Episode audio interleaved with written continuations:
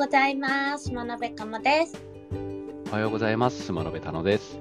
このラジオはスマノベの2人組がテック系の気になるニュースをピックアップしてお届けする番組です。はい、ということで、12月27日、もう、はい27もう日だねそうですね。ねそろそろもう仕事納めを収まった人はお休みに入ってるって人もいるんじゃ多いんじゃないですかね。そうですね。あの、ちょっと早めのうんうんうんお正月休みで有給消化みたいな人もいるんじゃないかなとうん。は思いね。ね。うん私も今日お休みしようかなと思ってます。はい。同じくお休みの予定です。です。でもラジオはやる。偉いね。まあ、これはまた仕事とは違うところでありますからね。そうだね。これは何なのかよくわかりませんが、コツコツコツコツラジオをお届けしていきたいと思います。はい。頑張りましょう。はい。ということで、今日の一発目のニュースは何にしようかな？どれから行きましょうか？なんか、はい。ラジオをやる前にちょっとどのニュース行こうかなみたいな調べてたんですけど、いきなり追加があったので、一番新しい、あはい私の中で一今番新しい、えートヨタのバスケロボ、B リーグでお披露目というところですね。こちら。い、これはあれですね、あのこのロボット自体は結構以前、いつだった、今年かな、何ヶ月か前かにあのすごい精度でほぼ100%スリーポイントを決めるっていうので話題になったと思うんですけど、それがあのシュートだけじゃなくて、あのドリブルとか、あのあとはこうスラロームっていうんですかね、まあ、ドリブルしながらこうジグザグと走ったりとか、そういうのもできるようになったみたいですね。すごいね。今ビジュアル見ましたけど、AI バスケットボードロボット Q6 っていうのかな ?QCUE6 かな、うん身長がですね、もうチート級211センチですまあ、ねで。もバスケ選手と考えれば、十分あり得る身長ですよね。うん高いですね。かなりごっつい。ちょっとなんか人の形をしてるけど、ただのなんかスローイングマシンに見えなくもないんですが、ドリブルができるってことですね。まあ、スローイングマシンにしても精度がすごいっていうのはなかなか、そうだね。うん、さすがトヨタさんということで。進化が継続しているというところなんで、そのうちあのあれですよ。ロボット同士のバスケとか始まっちゃうかもしれない。パスしたりとか。あとそのシュート打つロボットもそうなんですけどあの下の方にマスコットもロボットになってるっていうところでルークロボほ身長7 0センチのルークロボが、えーこう道行く人に手を振ったりとかあとちょまあ、あの歩行はできないみたいな歩行できるのかなこれ歩行もできなさそうな感じですけど踊ったりとかできるみたいですねう。ねえ。あ、遠隔操作もできるみたいな。うんうん、であのカメラもあるみたいなんで、まあ、遠くから映像を見ることもできるみたいな。なるほど。すごいですね。もうロボットがスポーツも代替してくれる世界になるのかしら。まあ、ちょっとそれはまた別の競技になりそうですよね。そうですね。でもね、面白いよね。ロボコンみたいな感じになりそうですね。確かにみんなあの関係ないところで転んでるとかいう違う楽しみがあるかもしれない。見てみてくださいというところで、じゃあ次のニュース、これもちょっと面白いかな。教えてひろゆきメーカーというところで、AI が、AI ひろゆきが質問に適当に答えてくれると。そういう、あの、教えてひろゆきメーカーに進化したよと。で、まあ、チャットボットみたいなのの頭と映像を組み合わせてるのかな、そうですね。あの、これ、ひろゆきメーカーっていうので、以前、あの、好きなことを喋らせて、いい感じで映像が入るっていうのが、一時期流行ったと思うんですけど、まあ、それと、あの、声フォントを使ったそういうサービスがあったんですよね。で、今回は、あの、喋る内容自体はこちらの質問に対して自動的に作ってくれるとうんいうものですね。うん、で、あの開発がそのまま声フォントを作ってる会社と、あとリンナも入ってるみたいですね。なるほど、じゃあ、リンナぐらいの、うんえー精度で返してくれれるってことですね。うん。そうですね。ただ、あくまであの適当に返してくれるということで。でも、ブランブランディングとして、もう、うんうんひろゆきが適当に返しますからって言ってるから、世界は平和だよね。まあそうですね。あのそれはこのなんていうんですかねキャラクター選択としては最適な人を選んでるんじゃないかなと思います、ね、そうなの失敗してもあんまり考えないで言っても、まあ、ななんとなくこう論破されちゃうみたいな。なんかあ確かに言いそうだなみたいなこともあるしあの本当に適当なこともありますし結構やってて面白かったですね。で、まあ、もちろん自動生成なんですけど割と生成時間早くて数秒でもうサクッと作ってくれる感じでありましたね。面白いですね。なんか YouTube にあのロボスタのロボスタというあの記事からですけど、うん、普通に上がっててですね。これシェアとかもできるのかな？そうですね。動画ダウンロードしてシェアも自由にできるものですね。すごいですね。面白いちょっとスマノベとは、スマノベって何ってあって。そうですね。ねそのマイナーというか、あの一般的に知られてない単語に対しても、まあ、なんかいい感じに返してくれると思うんで。えー、じゃあぜひ教えてひろゆきメーカー試し変な動画作って教えてほしい。これ結構面白かったです。はい、おすすめでございます。ね。ちょっとあのテクノロジーっぽいこといくか。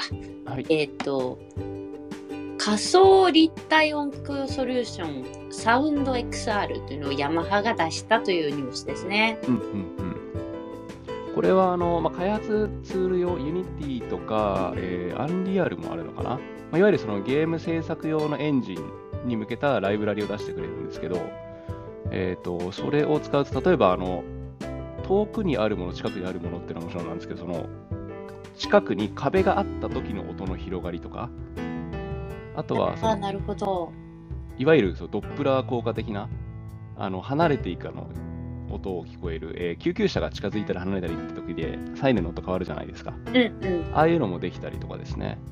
あとはコンサートホールのような音の広がりとか、なんかそういういわゆる音に特化したいろんなこう音の響きとかを再現できるようなライブラリを公開された。公開されたと公開するということを言っているのかな？まだ公開自体はされてないかな？XR 会議にま出展をしたっていうところは書いてますけど、そうですね。うんうんうん、で今後まあそれを公開するというか販売していくっていうものみたいですね。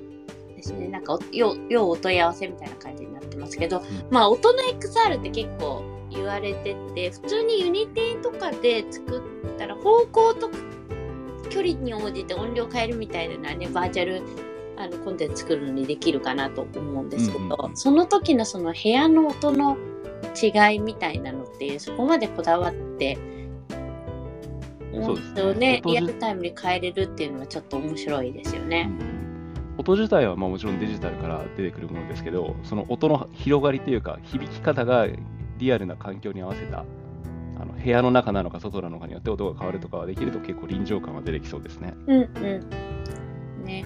なんかね、音だけの XR っていうのもありますけど、例えば本当に、あの、イヤホンしてどこか歩いていたら、あの音が聞こえるけど、まあ、姿は見えないとか、端末かざさなくていいみたいながあったりするけどこれは基本的には映像と合わせてコンテンツを作っていけるみたいな感じのソリューションですね。すみません、ゲームエンジン、 Unity 対応してるけど、 Unreal には対応してないみたいですね。で、サウンドミドルウェアは、これなんて言うんだろう、ダブルワイズっていうのかなのプラグインとして使えるものを想定してるというか、が出てくるみたいですね、今後。なるほど。まあね、臨場感とか、あの、本当に没入感ってそういう細かいところの気づきがさんね、あの、リアルであればあるほど没入感が高まるんで、うんうんうん、ね、まあヤマハさんだしね、みたいな。うん、ね。次取りに行こうかな。今日。結構先週いっぱい貯めちゃってる感じなんですよね、遡ると。でも聞いてくれてる人に合わせてちょっと変えてみたりなんかしちゃって、えっと、これです。桃鉄教育版が学生時代にあれば 学校の授業で桃鉄をプレイできて地理とかねそうですね。ラベルというニュースでございます。うん、で、あの、まあ、桃鉄、桃太郎電鉄、令和版が出て、すごい確かヒットしたんですよね、改めて。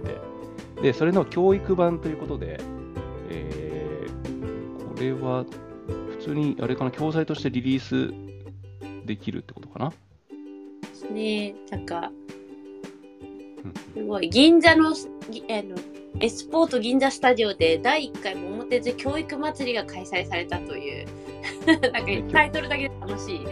で教育関係者をゲストに招いて、このデモプレイとかもやったということですね。ですね。でもね、大事なことはゲームが教えてくれたじゃないですけど、あの、地理は桃鉄が教えてくれたっていう、こう、日本人の地理の特産物が。うん。やっぱ僕も結構も昔桃鉄をやってたので、その、どう、何県に、あどこら辺に何県があるとか、まあ、どういう町があるとか、あとはここは特産物こういうものなんだなっていうのをなんとなくやっぱり桃鉄で覚えることになりましたね。そうなんですよね。なんとなくこう、目にしてる。もう特産物はもうそれしか頭に入らなくなっちゃうけど、あの、目に。かなり面白くて。ただね、ちょっと、ボンビーとかビッキングボンビーとかあるから、ちょっと子供たちのちっちゃい子だと喧嘩になりがちみたいな そうですね。あのあんまやりすぎると。ねやったんだけど、これはどうなのかな？あ、やっぱり桃鉄の教育版には、あの、貧乏がうん貧乏が出てこない。と。うん。ああと攻撃カードも使えないってことで、ねあんまりこうトラブルに発展しそうなものは、はい、入ってないっていう作りみたいですね。さあ、それでどれだけ みんなが遊んでくれるか、熱中してくれるかみたいな。かもしれない。これは本当教材としては本当最適ではありましたね。ねちょっと今やったら、すげえ、なんか楽しくこう、あ、ここ行ったことあるとか言って、別の気持ちで遊べるかもしれない。ああ、確かに。しあちなみに八王子とかもあるみたいですよ。あ、そうなん。八王子駅が。えっと、何でしょう、八王子ラーメンとかですかね。さ、ですかね。玉ねぎが入ってるらしいですよ。うんうんうん。八王子ラーメンはね。そんな豆知識はいいって感じですよね。はい。で、最後、ツイッターのニュースかな言っときますか。はい。ツイッターがですね、ツイートが見られた回数を表示する機能っていうのを、あの出しているというところです。これもう出たのかな？もうそうですね。あの、突然リリースされて、あれなんか変なボタンがあるなと思ったら、それが実は表示回数だったっていうところで、もうすでにリリースはされてますね。えー、どこ見たらいいの？えっ、と、ツイッターの画面の、あの、普通に左下に、なんていうんですか、このアナライズボタンっていうのが、じ昔は自分だけしか出なかった。自分もあれか別のところに出てたのかな。アナライズボタンっていうのグラフみたいなアあイコン、があありますあります。うん。これあれこれが、最近できたのか。これつい、ほんとつい最近ですね。そうなんだ。すごいね。ちょっと買っても気づかないね。えーで、まあ、これが追加されたことで、あのコメントとかいいねとかリツイートボタンが全体的に右にずれたんで、それでうっかり別のボタンを押しちゃうっていう事故も、あのちょっと話題になってましたね。リツイートしようと思ったらコメントボタンだったみたいな。なるほど、なるほど。え、じゃあ今私のこのスマノベラジオは何回見られているのかっていうのがわかるわけですね。そうですね。でちなみにこれってあの IP の制限とか IP アドレスでの制限とかかけてないらしいのであのリロードすればいくらでも増えるみたいです。あ、そういうことですか。はい、頑張れば一人であの何千回とか何万回もできるみたいです。すごいですよ。スマノベの昨日のラジオは621回もインプレッション、インプレッションって言っていいのか、インプレッションがあった。けど、まあ、あの表現としてはインプレッションになりますね。プレイは、えー、6人と。まあ、ちょっと今後増やしていきましょう。そう、頑張りましょう。ね、音声コンテンツはね、ちょっとツイッターと相性はどうかなと思うけど、頑張っていきたいと思いますが、もう一個ツイートのニュースさえ言ってさはい。ようかな。えー、っと、かにあった気がするぞ。そう、ツイートさんは、やっぱちょいちょいあれですね、イーロン・マスクさんに変わってから、突然こういう機能が追加されるとかいうのが出るようになりましたね。そう、スピードアップがすごいされたよね。なんかう、う金色のマークがっていう。ニュースがあってですね、あの企業のマークが金色になったっていう話があったと思うんですけど、金バッジに艶が出たよという ニュースで。あれ、企業のマークがまあ金色になったときに、あの結構そのデザイナーの人たちとかは、フラットで金色っていうのは、あのほとんどのデザイナーが避けるべきものなのによくやったな、そしてやっぱり微妙だったなみたいな声が結構上がってたんですよね。うんうんうんフラットデザインであのやっぱり光沢を出すっていうのは難しいので。で、ねう。ん、そんな中やったのかと思って、まあ、あの最初は本当にフラットで、まあ、あの金色っていうよりは、なんかこう茶色というか黄色というか、そんな感じだったんですよね。それが最近、こう、艶ができて、ちょっと立体感のあるものになったというものですね。金属の表現って、うんうんまあ、光ってる反射があって初めて金色に見えるんでただのねほんと黄土色ですからね。うん、そうですね。フラットデザインだったら確かにそういうのが表現しにくいですよね。なので、そこでまあ光沢を追加しましたっていうニュースですね。いいですねこういうちっちゃいところも大事ですよきっと。ツイッターもねこれからまたどんどんスピードアップしていろんな機能が出てくるんじゃないかなと思うのでしばらくスペースに続けていきたいなと思ってます。なんでもなんかね、ポッドキャストにもや載せてほしいっていう意見があったりするんで、どっかでちょっとまとめて、ポッドキャストも、あの置いておこうかな、聞いてくれる人いるかわかんないけど、置いとこうかなとかも思ってるので、そうですね。ちょっとまたそこら辺は考えていきましょう。はい、要望があれば、リアクションくれれば嬉しいです。そんな感じで、じゃあ今日はこの辺でお別れしたいと思います。はい。アイディアとテクノロジーで世の中にびっくりを。今日も一日頑張っていきましょう。スマノベでした。バイバイ。